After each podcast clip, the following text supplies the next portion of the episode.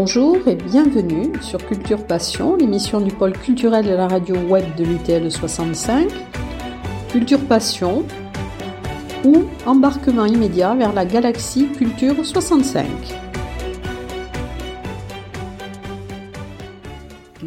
Alors, dans le cadre de l'émission Culture Passion de l'Université du Temps Libre, nous donnons la parole aujourd'hui à René Truss, président de la Ligue de l'enseignement. René Truss, outre cette fonction de président de la Ligue de l'enseignement, vous êtes connu pour être un homme de culture. Hein. Vous êtes poète, homme de théâtre. Je crois que vous avez écrit plus de 90 pièces, si je ne me trompe pas. Euh, non, pas 90 pièces, non. Euh, j'en ai mis en scène une, cinquantaine, mais j'en ai écrit euh, exactement six. Vous êtes aussi peintre. Alors, euh, lorsque nous nous sommes téléphonés la première fois pour parler de l'interview, vous m'avez dit en substance, parce que je ne l'ai pas noté, que vous désiriez euh, surtout faire reconnaître la Ligue de l'enseignement et que, après tout, votre personne n'était pas si importante que ça. Exactement. Mais moi, je crois que les auditeurs seront, euh, apprécieront de connaître l'homme hein, qui est derrière le président de la Ligue. Bon, Bonjour. Bonjour. D'abord, euh, bébé, parlez-nous, euh, même si, euh, si ne vous est pas agréable, un peu de vous, de vos origines, de ce qui vous a amené à la culture. Alors moi, je suis né dans une famille modeste, grands-parents petits paysans, très pauvres, et les parents ouvriers. Voilà, alors mon itinéraire, il part évidemment de l'école publique, qui m'est très cher, comme vous savez.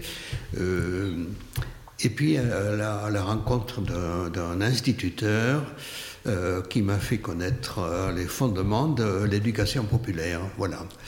Et cette éducation populaire, je pense qu'elle est plus importante qu'on ne croit aujourd'hui.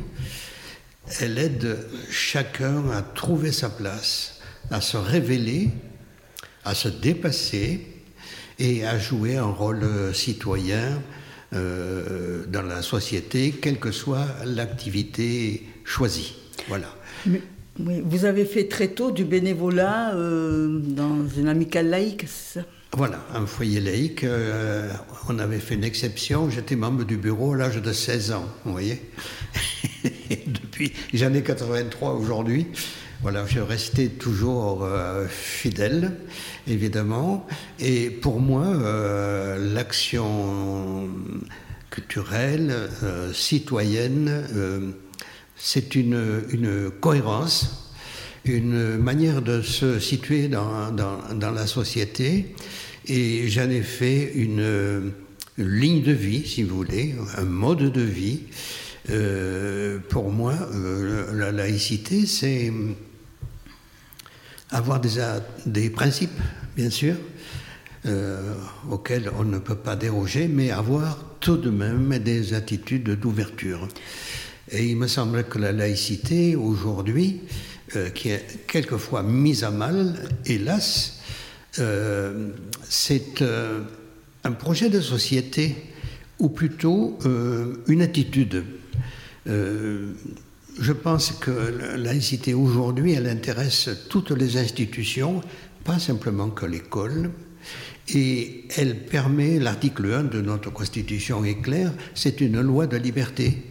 Elle, euh, elle permet aux gens d'avoir une pratique religieuse, bien sûr, et non seulement c'est prévu par la loi, mais c'est protégé par la loi. Par contre, les laïcs euh, ne sont pas d'accord avec le cléricalisme euh, qui correspond à un pouvoir d'une religion euh, et son influence juridique, administrative, culturelle sur une société. Voilà. Et donc c'est une attitude qui, permet de vivre clairement, ouvert, mais aussi d'avancer. Bon, vous allez expliquer à nos auditeurs ce qu'est la Ligue de l'enseignement, quelles sont ses finalités. Voilà, alors elle est née au milieu du 19e siècle.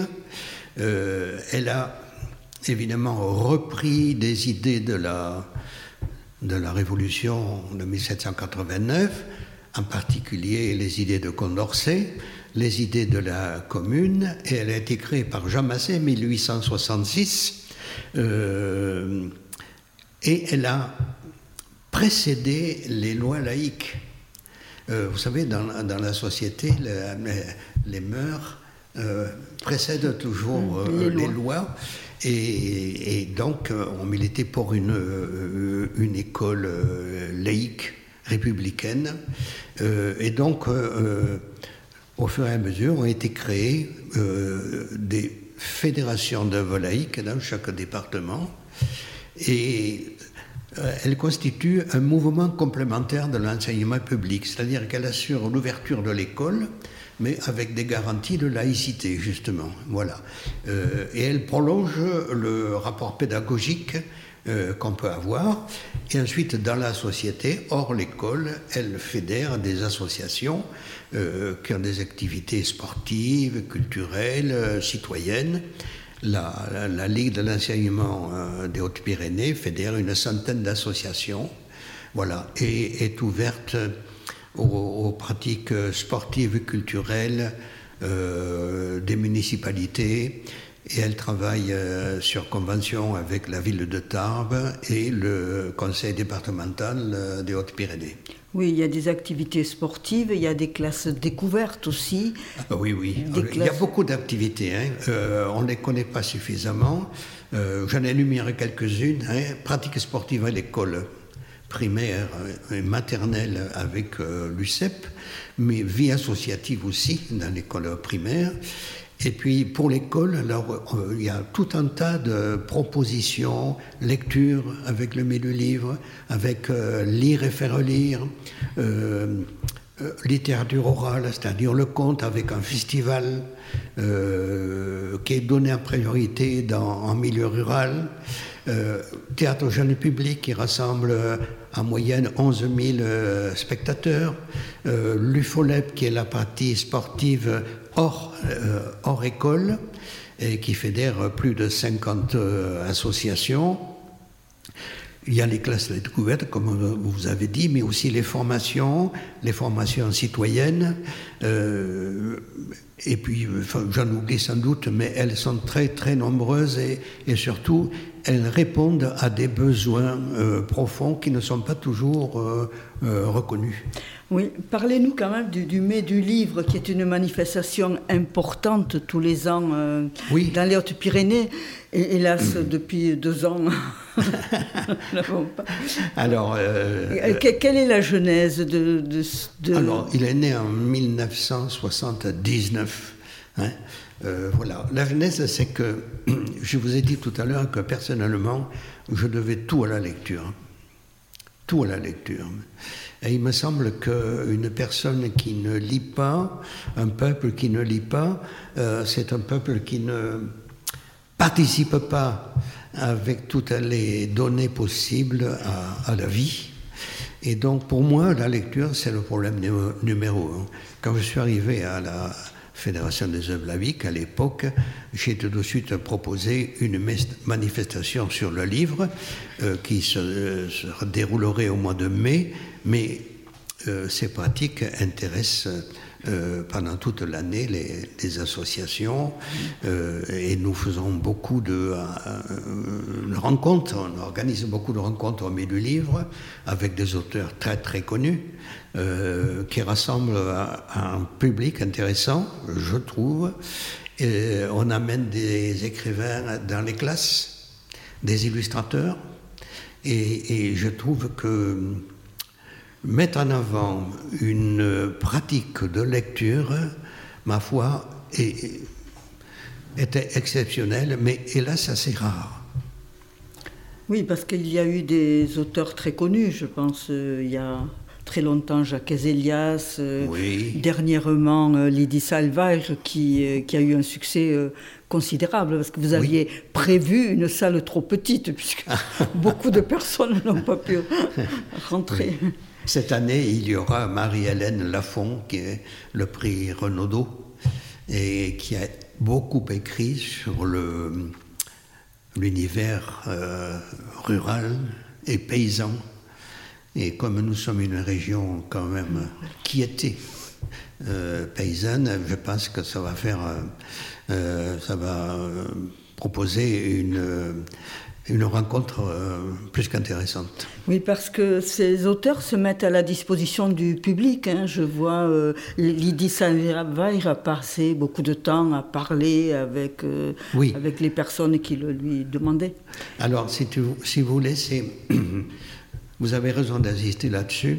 Je veux reprendre le thème des rencontres. Je donne un exemple, on ne va pas le nommer, mais un écrivain qui est passé au salon de Bordeaux, euh, qui, euh, le week-end après, était au, au du livre. Bon, le week-end, le salon de Bordeaux a rassemblé plus de 3000 euh, visiteurs, mais elle nous disait qu'il n'y avait pas de rencontre. Elle avait vendu trois livres. Elle est venue au milieu du livre, elle a parlé pendant une heure et demie, elle a parlé pendant les signatures aussi, et elle a vendu 28 ouvrages. Hein. Vous voyez, c'est-à-dire que le, le n'est pas un salon mais c'est un, une, l'organisation de, rencontres et je trouve que les gens ont besoin de rencontres, surtout c'est ainsi. Oui, mais c'est-à-dire vous êtes un peu le passeur euh, de, de, cela parce que vous présentez l'auteur et puis vous présentez l'ouvrage aussi. Et je pense que ça, c'est aussi euh, important. Voilà, il faut sortir un peu de, best-seller, vous savez, euh, euh, édité en grand nombre, là. Euh, je reviens sur le thème de, la rencontre.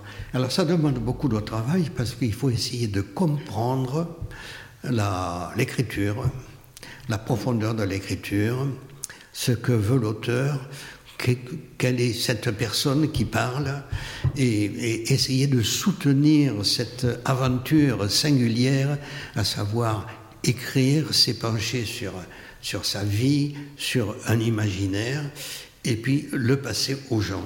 Vous savez, l'éducation populaire, c'est euh, un animateur, c'est, il doit, comme vous avez dit le mot, doit devenir un passeur. Mm-hmm. Et alors, avec la Ligue, vous organisez aussi des expositions de peinture. Il y a eu une exposition de gravure de Picasso il y a quelques années. ah oui, on a commencé comme ça. on a eu aussi des gravures de Goya accompagnées d'un spectacle magnifique. Et chaque année, euh, nous organisons, euh, avec l'aide de la municipalité de Tarbes, au Carmel, une exposition mais ce qui est très important, euh, pour tous les publics bien sûr, euh, mais les écoles, nous les convions et nous les formons aux techniques du peintre invité. Ce qui fait que les enfants peignent et puis on expose ces travaux au milieu livre, c'est-à-dire on socialise le travail des scolaires. Oui, la dernière exposition du Carmel organisée par la Ligue, ça a été euh, à Nepourny. Et ce qui est intéressant, c'est que certains jours, elle était commentée par euh, quelqu'un de, chez vous, hein, de la Ligue, qui était euh, extrêmement compétente. Hein, c'est Ludivine Garcia. nous essayons de faire que d'accompagner les œuvres. Les œuvres ne sont pas des produits marchandisé. Euh, il s'agit de, d'un travail en profondeur et il faut créer des, des passages, des entrées. Euh, René Char qui disait il faut travailler sur l'accoutumance hein, et la peinture, euh, le théâtre, la lecture, c'est fait pour tout le monde. Voilà. Alors parlez-nous de votre activité de poète. Ah. Alors, j'ai pas beaucoup de temps personnellement, euh, mais j'écris euh, des poèmes que je, pense portés par la vie. Euh, je n'écris pas pour écrire. J'essaie de la, vie d'un responsable d'un mouvement d'éducation populaire, c'est d'être ouvert, de rencontrer. Et, ces rencontres m'enrichissent. Euh, les rencontres avec les écrivains, avec les peintres, avec les gens de théâtre, euh, c'est un enrichissement euh, permanent. Voilà. Alors j'ai écrit la poésie qui est très écrite à partir d'instants surtout. Hein. La poésie m'a appris à aimer les êtres, à aimer les choses. et ce n'est pas rien, quoi. Euh, c'est-à-dire qu'on peut être ému par un petit sentier, un brin d'herbe, comme on est ému par euh, un acte généreux d'un être. Euh, voilà. Et je pense qu'il faut porter ça. Notre vie est, trépidante. On ne s'appartient plus très souvent. Et justement, la, poésie, c'est de revenir sur soi, de, revenir sur l'ouverture au monde, sur des choses fondamentales. Euh, pour moi, c'est ça la poésie. Malheureusement, elle n'est pas, elle pas assez connue, elle est assez pratiquée. Euh, c'est pour ça que nous faisons souvent des lectures. Au milieu livre, nous ferons une, lecture à partir d'une exposition que nous avons faite nous-mêmes sur le poète grec Yanis Ritsos, qui est un homme qui personnellement m'aide à vivre. Alors, euh, la Ligue possède aussi une artothèque, hein, vous m'avez dit. Voilà. Alors, euh, euh, nous ne sommes pas très fortunés. nous travaillons souvent avec des bouts de ficelle. Et quand nous avons une petite marge après une exposition, nous, achetons une œuvre. Pas tous les ans, bien sûr. Et nous avons 36, 38 œuvres original. Dans, dans les écoles, euh, on a souvent des copies, bien sûr. On ne voit pas le travail euh, du peintre facilement. Avec un original, c'est autre chose. Alors, euh, nous les prêtons aux écoles. Une école vient, tiens par exemple à Jules Verne, à l'école, ils viennent au moins trois fois par an, et ils prennent une œuvre ou deux, ils la gardent 15 jours, il expose, c'est-à-dire les œuvres, euh, elles sont vues pendant leur quotidien par les enfants, il commente, et je crois que ça fait un peu avancer les choses. L'important, c'est, de donner euh, pour la jeunesse des, des, des pratiques qui peuvent perdurer au-delà de l'école. Oui, mais vous êtes vous-même peintre. Pour... oui, alors je suis arrivé, je suis arrivé à peindre parce que euh, il, fallait que, il fallait se former pour recevoir des écoles et, et, leur faire comprendre les pratiques du peintre invité. Alors je m'y suis mis et puis j'ai pris du goût. Et, et pour moi, c'est c'est pas un dérivatif, bien sûr, mais c'est quand on a un métier public, euh, on a besoin de, moments de, de, solitude et où tout dépend de vous, pas d'une pas d'un groupe. Euh, et donc, je me suis adonné à la peinture et ça m'apporte des joies profondes. Je n'ai pas la prétention d'être un peintre professionnel, mais euh, c'est un acte le plus quotidien possible. Oui, bon, vous avez, vous avez aussi euh, reçu des prix pour votre activité de poète. Vous avez reçu le prix Voronka, Voronka, oui, qui a été donné à à, Rodez et, et, je passais pas étranger aussi pour le fait qu'on met, euh, je le dis ça sans vanité aucune, euh, chevalier des arts et des lettres. oui, pour, le, alors j'ai vu que c'était pour euh, votre démarche artistique fédératrice. Voilà, voilà. que vous avez été nommé chevalier des arts. On est dans le sujet. voilà. Voilà. Bon, mais euh, je ne sais pas si vous avez des choses à ajouter. Ensuite, vous lirez un, texte. Oh, ben non, peut-être euh, si vous avez d'autres questions. Sinon, je peux lire un texte. Oui, Ou, après, peut-être peut après la conclusion pour que les auditeurs gardent de vous le devoir. Bon, merci René Truss d'avoir fait partager vos passions, vos engagements aux auditeurs de l'université du temps libre. Votre vie, vous l'avez dédiée à la culture, car comme vous me le disiez, vous avez essayé de vivre poétiquement. Voilà. Pour vous, l'éducation populaire est de donner et d'avoir confiance en chacun, donner à chaque personne les moyens de devenir ce qu'il est vraiment. La culture doit construire des ponts entre les êtres et non des murs.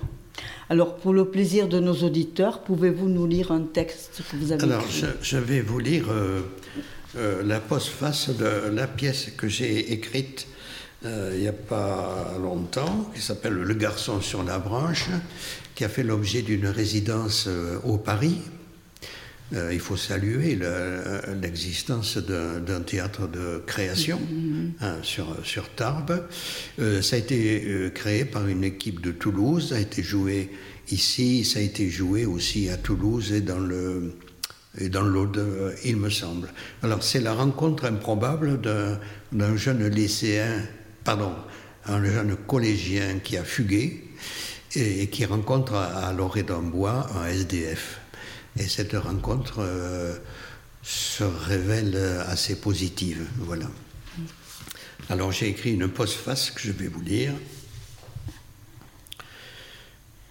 Il nous arrive bien souvent, au cours de nos existences, de faire des rencontres inattendues qui, tôt ou tard, s'avéreront déterminantes. Nos sociétés dites communicantes pourraient bien pourtant élever des murs de silence, de solitude, si nous y réfléchissons bien. Nos rythmes de vie, nos tensions perpétuelles, nos inquiétudes, nos difficultés, pourtant communes, nous isolent. Nous sommes agacés, épuisés. Signes de mal-être, les colères, les malentendus expriment souvent des désaccords. Nos sentiments, nous jugeons nous-mêmes peu importants et peu légitimes pour être entendus et pris en compte. Et nous nous construisons un petit espace intérieur pour nous y réfugier. Nous mettons sous clé nos émotions, nos avis, nos désirs. Tout s'accumule. Autant de, de bombes à retardement difficiles à gérer. On sait pourtant qu'annoncer les choses, les dire, les clarifier. Encore faut-il rencontrer ou trouver la personne confidente. Ceci est tout aussi valable pour les enfants, les adolescents, les adultes. Il nous faut opter pour une poétique de la relation soucieuse d'inclure les plus isolés, de faire place aux fragilités, d'entendre les silences. Sinon, on se rencontre sans se voir, on se voit sans se parler, et on se parle pour ne rien dire. Le sentiment d'abandon nous envahit et nous n'avons plus de prise sur nos vies, sur le monde.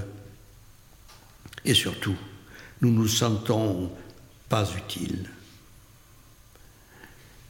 Mesurons aussi ce qui mine progressivement à l'intérieur le manque d'estime de soi. La vie est semée de véritables surprises. Malgré tout, nous espérons que des choses vont arriver, mais nous ne sommes jamais prévenus. Tenons-nous prêts pour ces rencontres qui nous aident à grandir. Merci René Truss.